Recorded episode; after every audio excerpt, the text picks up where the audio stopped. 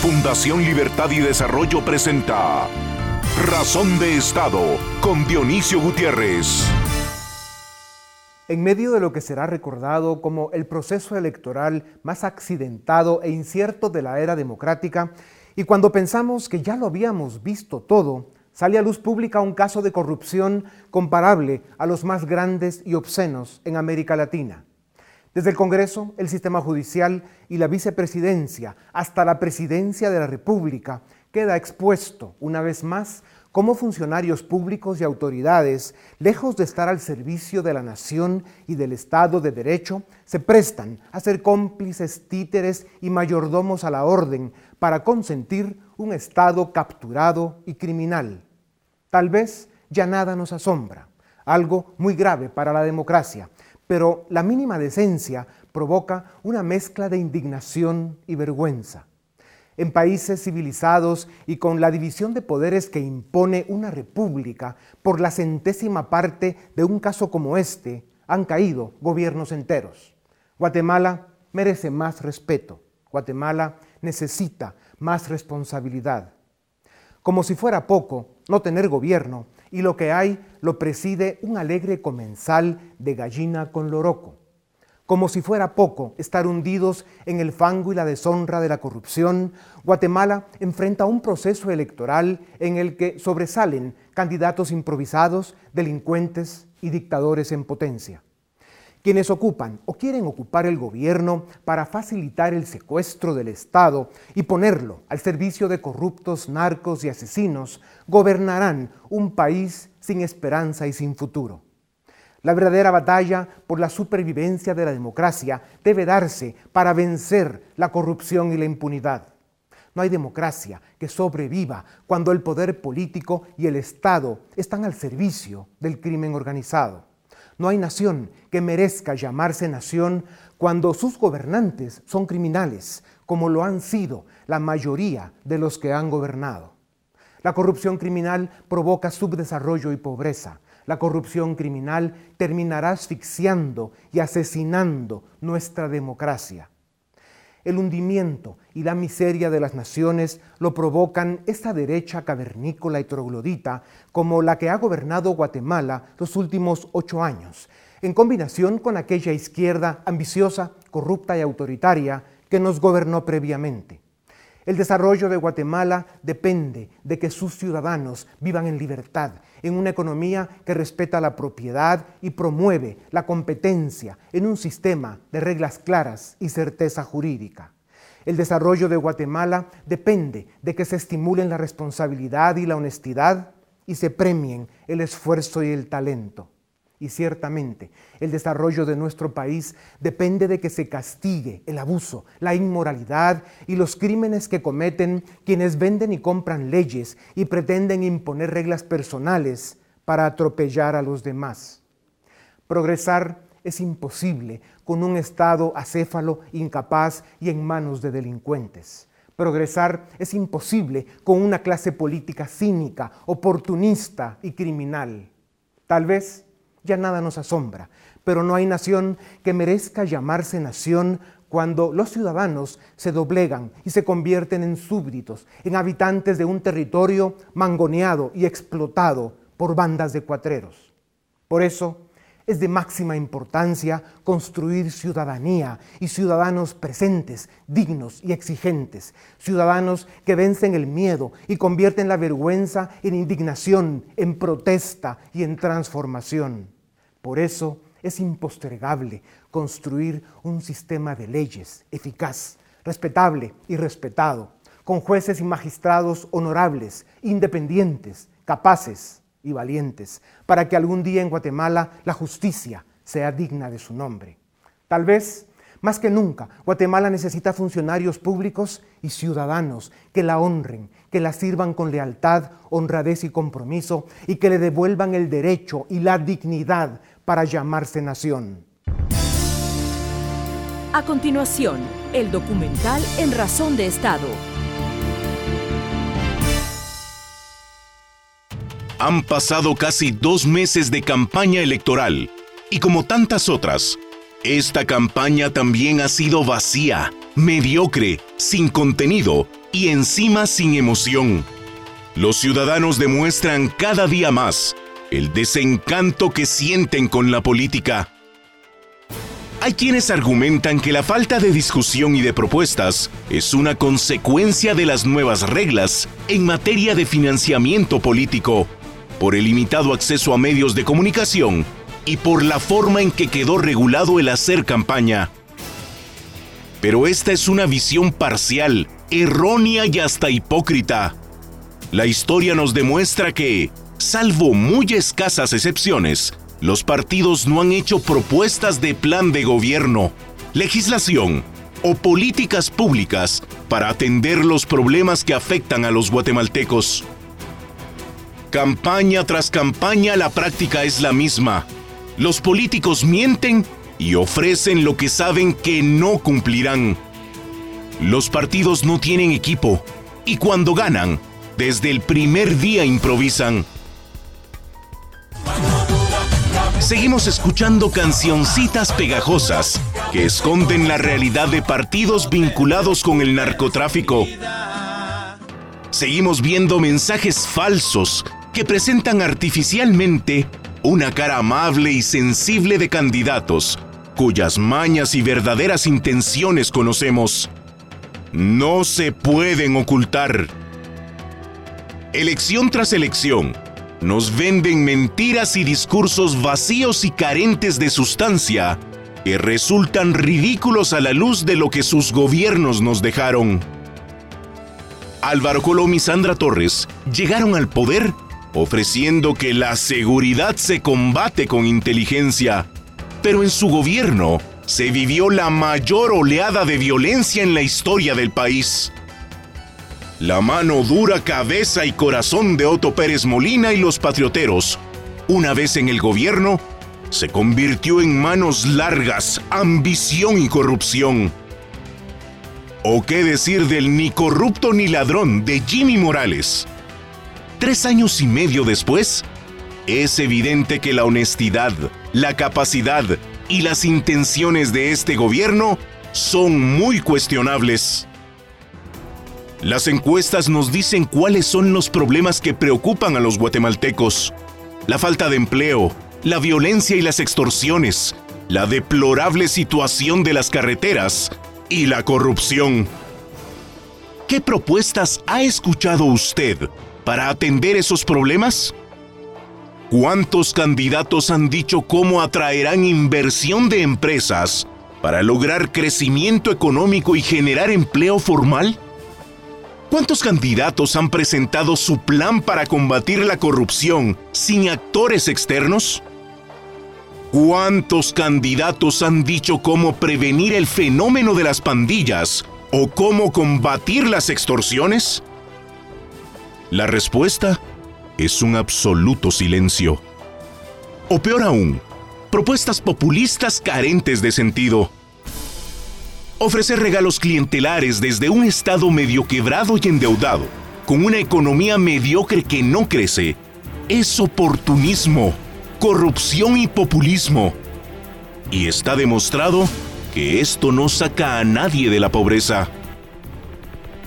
Decir que la violencia se combate con sacar el ejército a las calles es populismo Ofrecer que la corrupción se acabará cuando ellos lleguen al poder solo nos recuerda aquellas promesas de esos políticos que, tras pasar por el gobierno, terminaron en la cárcel.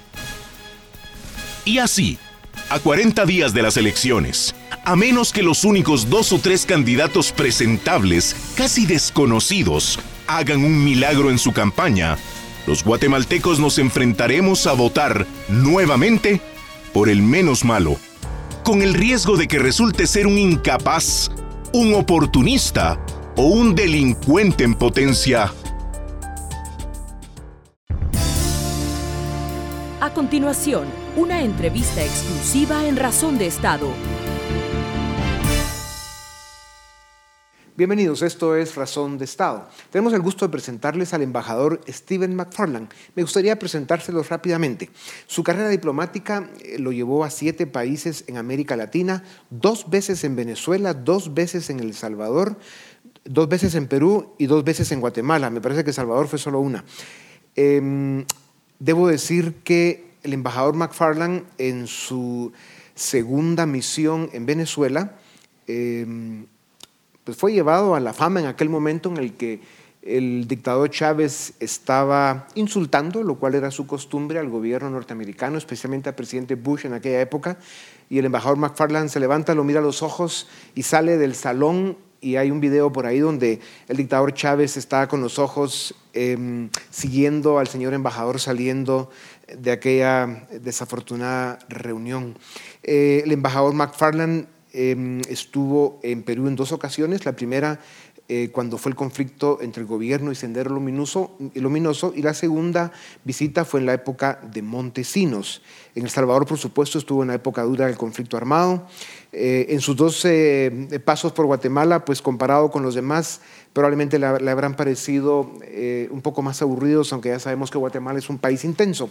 También estuvo en Irak en la época del Surge, como dicen, en 2007, que fue una época muy violenta, y luego en Afganistán, y eh, hace algún tiempo reciente estuvo en Colombia en la zona de conflicto. Y me parece que no me olvido, no me olvido de algunos temas importantes. Eh, embajador McFarland, bienvenido a Razón de Estado.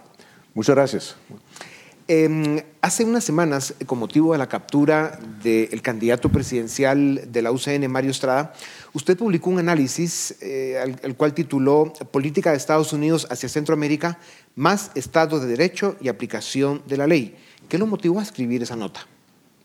Bueno, muchas gracias uh, Dionisio y saludos a todos los televidentes. Mira, lo que me llevó a, escribirlo uh, fue una combinación de cosas. Primero, que una frustración con la política norteamericana actual hacia Guatemala y, el resto de la región. Y segundo, una profunda preocupación por lo que estaba pasando en, Guatemala su recomendación sobre la, digamos, la relación, el, rumbo que debiera tomar la política norteamericana en relación a Guatemala a nivel macro, ¿cuál sería?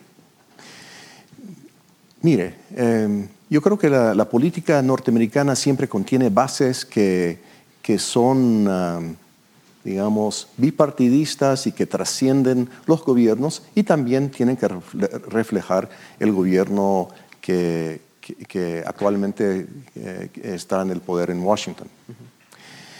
Yo creo que con el gobierno de Trump, igual que sus ah, antecesores, los, ah, algunos de los objetivos principales tienen que ser ah, tratar de frenar la ola de migración hacia Estados Unidos y también tratar de frenar el, el tránsito de drogas hacia los Estados Unidos pero yo creo que también ah, hay que pensar en, ah, algo que es un poco más ah, regional y global. Yo creo que Estados Unidos tiene que estar pendiente de, la posible expansión del papel de la China. Claro. y también tiene que estar pendiente de Venezuela. Y en Venezuela, de la importancia que tiene el narcotráfico que fluye desde Venezuela hacia Estados Unidos, pasando por Centroamérica, pasando por Guatemala. Yo creo que esos cuatro factores son muy importantes. Por supuesto que hay otros. Y por supuesto yo creo que hay muchos intereses que comparten los dos pueblos que hay que apoyar. Pero esos serían los cuatro principales. Precisamente, embajador, por el tema del narcotráfico y el, nivel de contaminación y daño que ha hecho al Estado guatemalteco y a nuestra sociedad, el caso este del narcocandidato que fue capturado en Estados Unidos, pues es una evidencia de que los carteles de la droga estaban dispuestos a manipular el proceso electoral o están dispuestos a través incluso de asesinato de candidatos o otras personalidades y del financiamiento ilícito de campañas. ¿Cree usted que la captura de este candidato de UCN pueda ser un disuasivo para que esa manipulación al menos se contenga? ¿Cree usted que el peligro de que el narcotráfico quiera manipular esta elección está presente y es real? Mira, yo creo que es muy, muy importante que los Estados Unidos, a través de la DEA, haya realizado la captura. Hay que, yo debo, ah, como buen diplomático, decir que por ahora estas son acusaciones y por supuesto que el señor Estrada y, su compañero gozan en los Estados Unidos, igual que aquí, de la presunción de la inocencia. Pero yo creo que Estados Unidos, creo que y Guatemala también, tienen que estar atentos a qué hay que hacer si, si resulta que estas acusaciones tienen algo de verdad. Será, será un disuasivo mire, yo creo que es un mensaje, pero yo no creo que, necesariamente sea lo suficientemente disuasivo como para evitar la posible intromisión de, la plata del narcotráfico y la posibilidad de violencia política. Embajador, desde 2008, o sea, hace más de 10 años, Estados Unidos tenía identificado al partido UCN como un partido narco.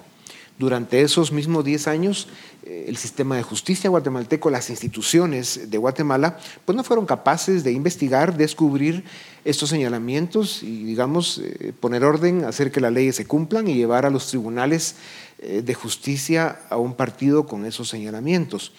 ¿Cree usted que el caso de la UCN es un paradigma de por qué en Guatemala somos incapaces de atender los grandes temas de corrupción, narcotráfico e impunidad. Y que por eso, sin apoyo internacional, eh, medio queda claro de que tenemos problemas serios. Sí. Mire, sobre, ah, sobre el punto de si, si es un Estados, si Estados Unidos lo ha calificado como narco ah, partido, creo que eso sale de Wikileaks y digamos los diplomáticos ah, tenemos la, digamos, la, orden de no comentar sobre supuestos cables, cables de Wikileaks, aunque tengo que decir que yo nunca me reuní con ese señor. ahora, en cuanto a si es un caso emblemático o si resume, digamos, las, las dificultades, creo que hay, hay muchos casos ahí que ha enfrentado Guatemala que, demuestran la dificultad de, de, establecer el Estado de Derecho en, Guatemala. Yo creo que aquí el narcotráfico es un, es un, digamos, un, reto, un mal que, que, tiene sus orígenes más que nada fuera de Guatemala.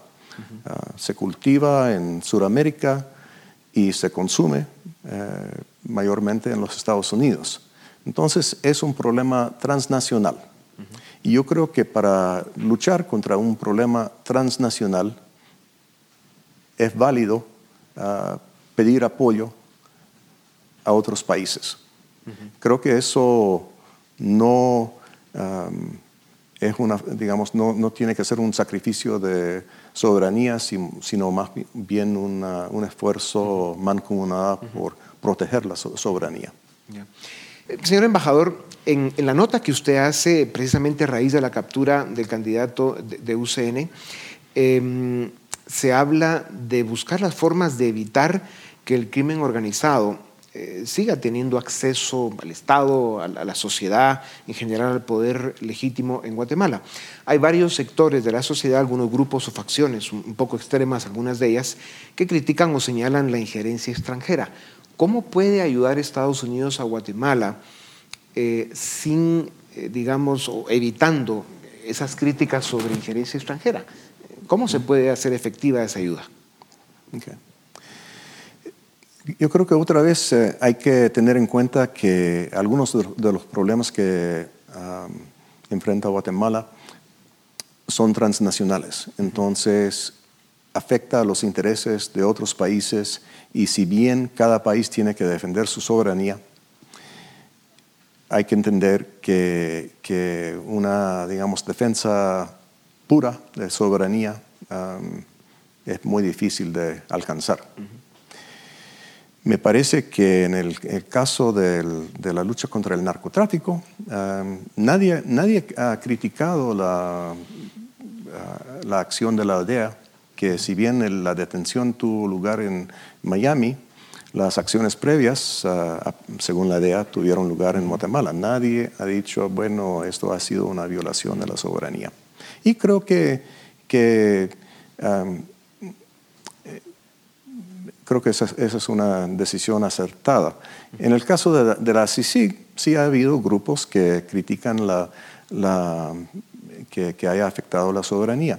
Es cierto que, que, el acuerdo que Guatemala Ah, acordó con Naciones Unidas, acepta algunas modificaciones de su soberanía para evitar que hubiera aún mayores infracciones de la soberanía de parte de la corrupción y del narcotráfico, que siempre se aprovecha de, esos ah, vacíos y en alguna medida algunos caen en la trampa y, defienden esa posición por razones dogmáticas, incluso académicas, o, por intereses eh, creados, obviamente. Pero si, pero si puedo seguir, ¿qué puede hacer Estados Unidos? Bueno, mire, yo creo que, que cuando yo estaba aquí, yo creo que actualmente, o sea, se trata de llegar a un acuerdo con el Estado a través del Ejecutivo en coordinación con el organismo judicial, con la Fiscalía, con el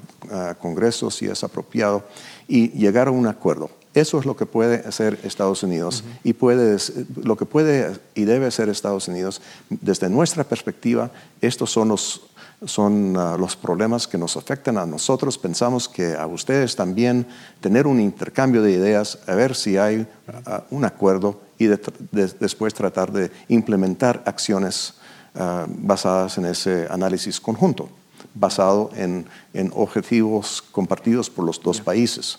Okay. Embajador McFarland, Guatemala ha tenido avances eh, en el fortalecimiento de algunas instituciones. Vimos durante 10 años eh, cómo mejoró la Policía Nacional Civil, hubo un proceso de depuración y modernización. El mismo Ministerio Público que ha logrado un nivel de autonomía importante y hemos visto los resultados. Eh, algunos jueces del organismo judicial que han dado un paso al frente para eh, liderar y enfrentar casos de narcotráfico, de corrupción y todos los temas relacionados a la captura del Estado. Pero pareciera que, que estos avances alcanzados empiezan a revertirse eh, por lo menos en la policía estamos viendo casos similares y, todo el embate y, la presión que ha habido en contra de los esfuerzos de Sisi, que a pesar de sus errores que los ha tenido, el saldo sigue siendo muy positivo. ¿Cómo puede Estados Unidos ayudar a que estos avances alcanzados eh, pues no, se reviertan ¿verdad? por los actores que desean mantener la captura del Estado?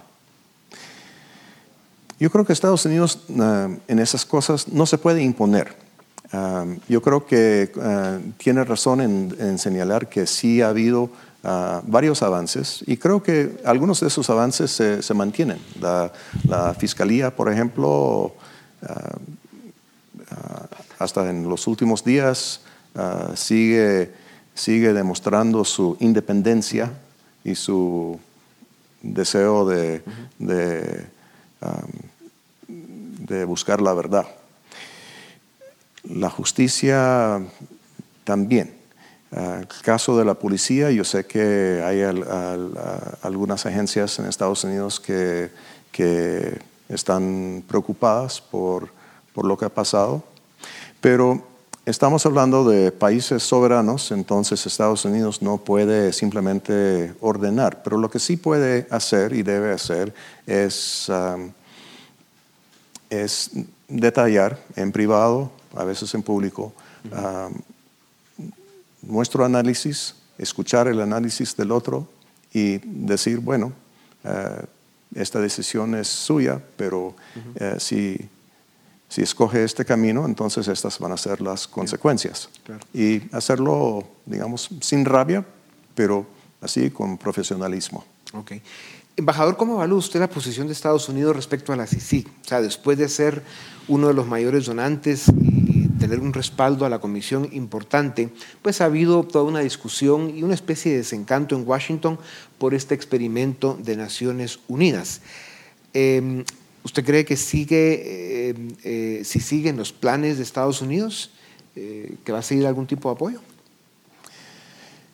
Es difícil decir porque, eh, digamos, la política de, los Estados Unidos ah, hacia Guatemala y hacia la región es, es una política que no termina de, ah, cuajarse.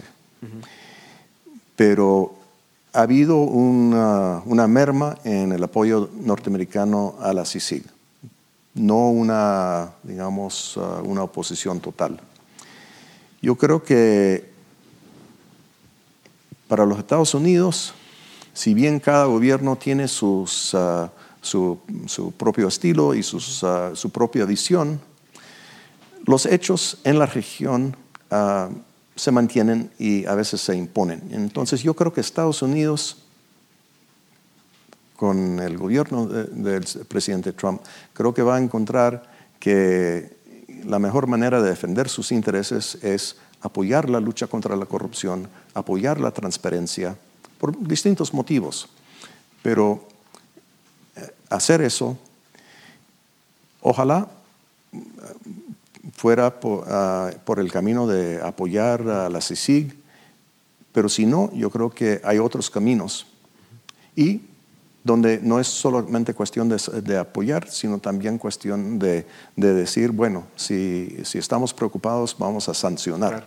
Embajador, y, para terminar, eh, eh, lo que usted acaba de mencionar sobre la lucha contra la corrupción, el, acabar con impunidad, la lucha contra el narcotráfico, la migración ilegal, etcétera, es precisamente el, el conjunto de esfuerzos que ha venido desarrollando el actual embajador de Estados Unidos en Guatemala, don Luis Arriaga, eh, que encontró un país, una Guatemala muy distinta a la que usted dejó por toda esta discusión sobre si sigue la injerencia extranjera y demás. Y sin embargo ha logrado eh, un trabajo, eh, digamos, profesional, efectivo. Y, bueno, está logrando después de año y medio de su gestión ah. hacer un trabajo. ¿Cuál es su opinión y qué palabras de apoyo le daría? Mire, yo creo que el embajador Arriaga ha hecho un gran trabajo en una situación sumamente difícil. Lo ha hecho con mucho profesionalismo. Creo que ha, combinado una, digamos, un conocimiento profundo de lo que está pasando en Guatemala con lo que necesita los Estados Unidos y a la vez ha sabido representar como tiene que ser cada embajador a su presidente. Entonces yo lo felicito por el, trabajo que ha hecho, que no es fácil, pero que sí es necesario. Pues embajador, muchas gracias eh, por haber estado con nosotros. Le deseamos mucha suerte en, en sus viajes y en sus misiones. Y con ustedes volvemos en un momento para seguir en Razón de Estado. A continuación, el debate en Razón de Estado. Bienvenidos al debate en Razón de Estado. En esta ocasión vamos a hablar del famoso caso que presentaron eh, CICIG y MP, titulado Subordinación del Poder Legislativo al Ejecutivo. En pocas palabras, los sobornos que se pagan a los diputados del Congreso para aprobar leyes. Para ello ya contamos con nuestros invitados. Nos acompañan esta vez Philip Chicola, director del área política de la Fundación Libertad y Desarrollo, Cristian Castillo, analista en temas sociopolíticos del IPNUSAC, y Luis Miguel Reyes Silva, quien es director del área social de la Fundación Libertad y Desarrollo. Entremos en materia, señores. Este caso se presenta para evidenciar algo que, bueno, se hablaba bastante en aquel tiempo, 2014, había un, un, sistema, por decirlo así, para sobornar diputados desde el Ejecutivo, desde Roxana Valdetti, para ser más explícitos, para la aprobación de leyes que incluso llega a pesar en la designación de cortes. ¿Cuál es el significado de este caso? Un poco para contextualizar a nuestra audiencia, ¿cuál es el significado que tiene este caso y la importancia en medio del proceso electoral, Philip? Bueno, eh, yo empezaría diciendo, eh, aquí podemos separar el caso en dos ámbitos. El, el, ámbito de la macroestructura, de cooptación y captura del Congreso, y los casos concretos que generaron beneficios particulares en función a, esa, a la operación de esa macroestructura. Empezando desde la macroestructura, miren, aquí en Guatemala en los últimos años yo he escuchado hasta la sociedad un debate bastante anacrónico sobre las ideas de la república versus la democracia. Una de las bases de la República es la división de poderes, la no subordinación de un poder del Estado hacia otro, tal y como lo que está consagrado en el artículo 141 constitucional. Hoy nos enteramos que existía toda una estructura de poder aceitada desde el Poder Ejecutivo eh, coordinada por Roxana Valdetti para tener control operativo y efectivo de Congreso de la República a través de eh, pago de sobornos a diputados que le permitía a la vicepresidenta de ese entonces controlar asistencia a diputados, eh, votaciones, en qué momento rompían quórum, en qué momento llenaban quórum y demás. Es decir, aquí dejemos el casito de corrupción concreto. Aquí hay una transgresión al principio republicano de separación de poderes. Y eso es grave. O sea, a mí realmente me gustaría que los defensores de la República, los que han salido, digamos, a hablar del concepto de republicanismo en los últimos años, se den cuenta de este caso particular, porque aquí estamos viendo la subordinación de un poder del Estado hacia otro. Y obviamente, y aterrizando en casos concretos, aquí lo que veíamos es que desde el Ejecutivo se coordinaban beneficios, para decirlo con nombre y apellido, la aprobación de la ley TIGO, la ley de control de telecomunicaciones, un beneficio directo para una empresa de telecomunicaciones que se convierte, digamos, en la fuente del financiamiento de esta estructura, pero también la elección de Contralor de Cuentas, de magistrados de sala de apelaciones, de Corte Suprema de Justicia, es decir, había toda una estructura diseñada desde el Ejecutivo financiada con recursos particulares privados que servía para capturar las decisiones del Congreso. Eso es sumamente eso, Eso, vamos a eso, digamos, para abonar esto, Cristians. Eh, incluso el 12 de enero de 2012, que es dos días previos a que se tome posesión del Congreso y luego del Ejecutivo, ya estaban negociando en un hotel, eh, el Partido Patriota, la Junta Directiva del Congreso. o sea, desde ahí ya se estaba gestando todo este tipo de, cuestiones. Eh, lo, otro también es grave, ¿no? Había una entrega en efectivo, había jefes de línea, ¿no? Encargados de pasar los sobornos en mochilas en efectivo.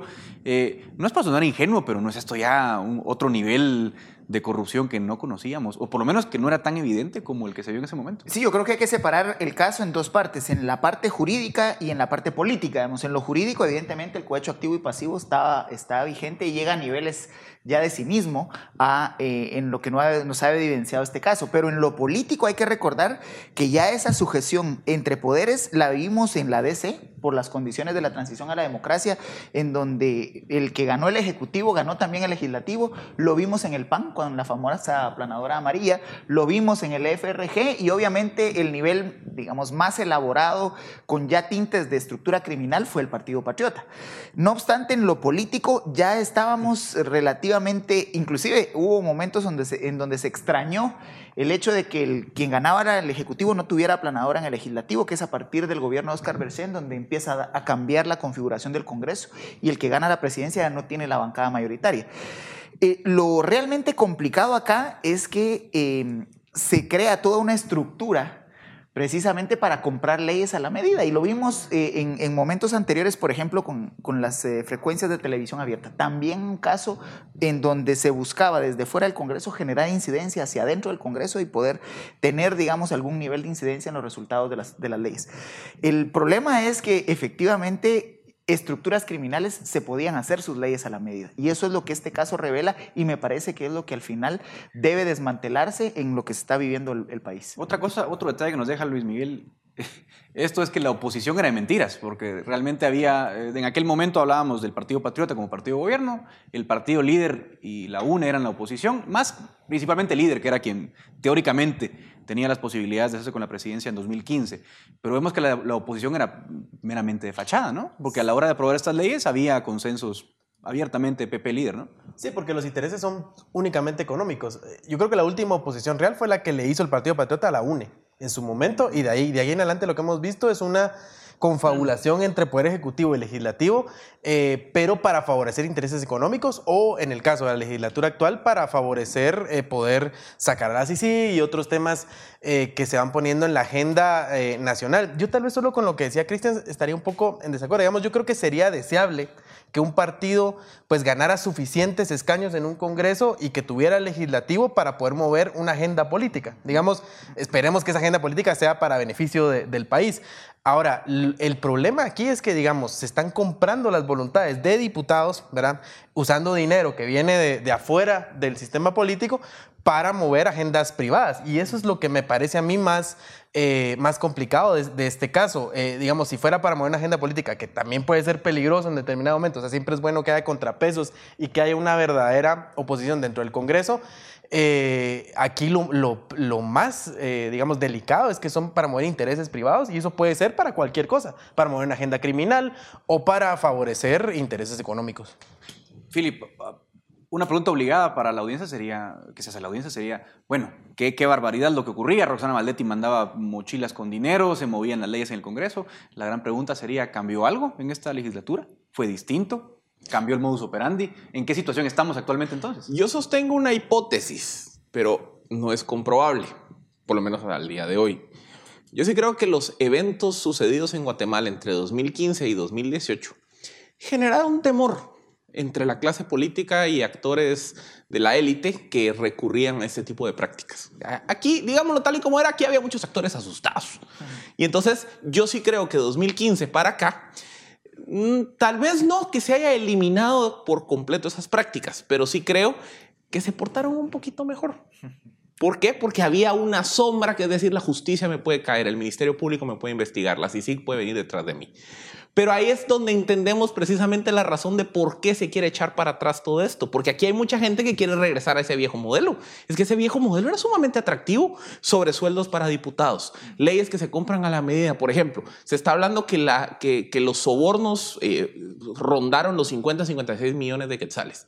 Las utilidades generadas por una expansión de infraestructura de telecomunicaciones en corto plazo a un costo reducido, rondaron los cientos de millones de quetzales. Veamos solo la relación inversión-utilidad del retorno. O sea, es impresionante, digamos, lo atractivo que es ese modelo.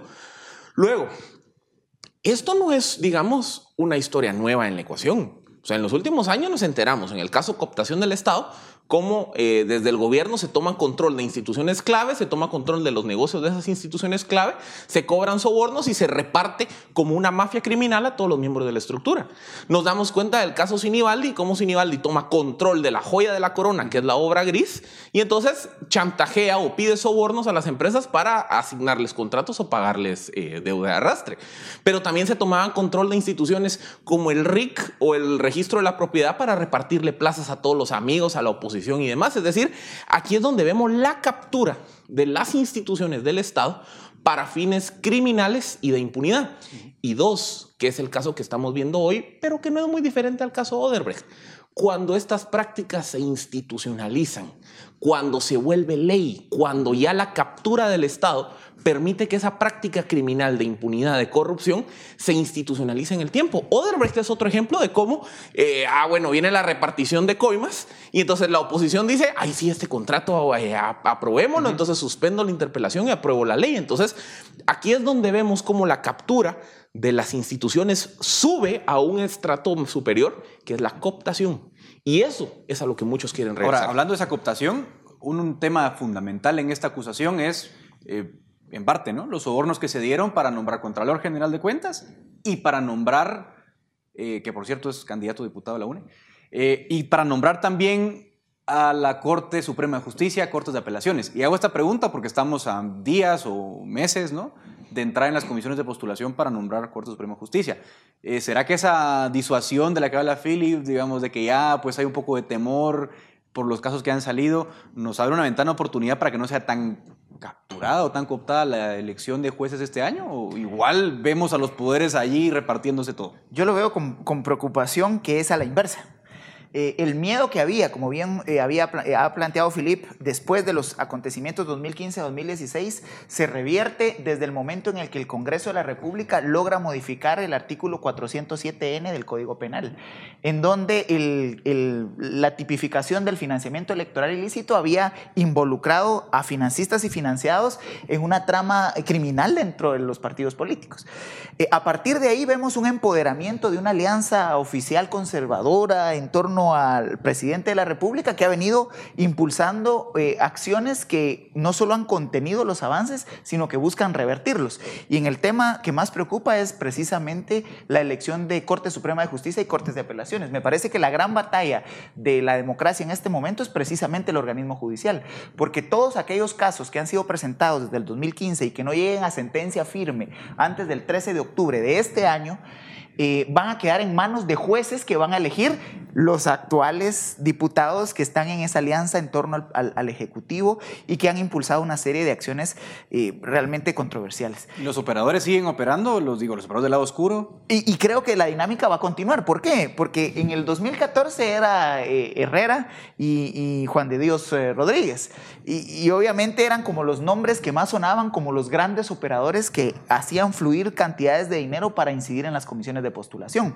Esa dinámica me parece que la amenaza va a continuar y obviamente la evidencia de esto es la, forma en que se da, por ejemplo, la elección de la Junta Directiva en el Congreso de, en el Colegio de Abogados. Yo sí creía que no cambió en sí la forma como funciona. Lo que cambiaron fueron los incentivos. Digamos, los incentivos en aquel entonces eran comerciales, era mover una agenda económica de determinados actores y, comprar los diputados por eso. Yo creo que ahora el incentivo es procurarse impunidad. Entonces, lo, lo que van a hacer en todo caso es cooptar las, las, eh, eh, las cortes y otros espacios que puedan cooptar para procurarse impunidad y mantener esa barrera que había antes del 2015 eh, de, de, impunidad para, frente, para los actores políticos. Y es más, la guinda del pastel, digamos, ese círculo perverso perfecto de captura y cooptación del Estado, se materializa en un hecho tan sencillo como que la actual Corte Suprema de Justicia, que fue electa bajo este modelo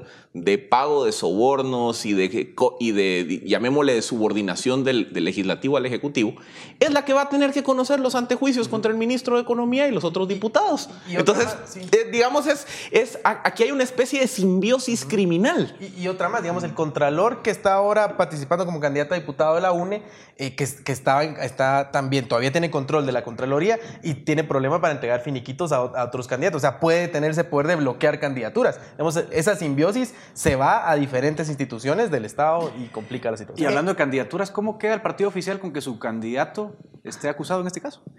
que eh, en definitiva me parece que era eh, una especie de tabla de salvación, porque el diputado que ha ganado y ha sido reelecto por Quiché ya no tiene el mismo nivel de control y dominio sobre una población que eh, ha venido ganando en participación y en voz.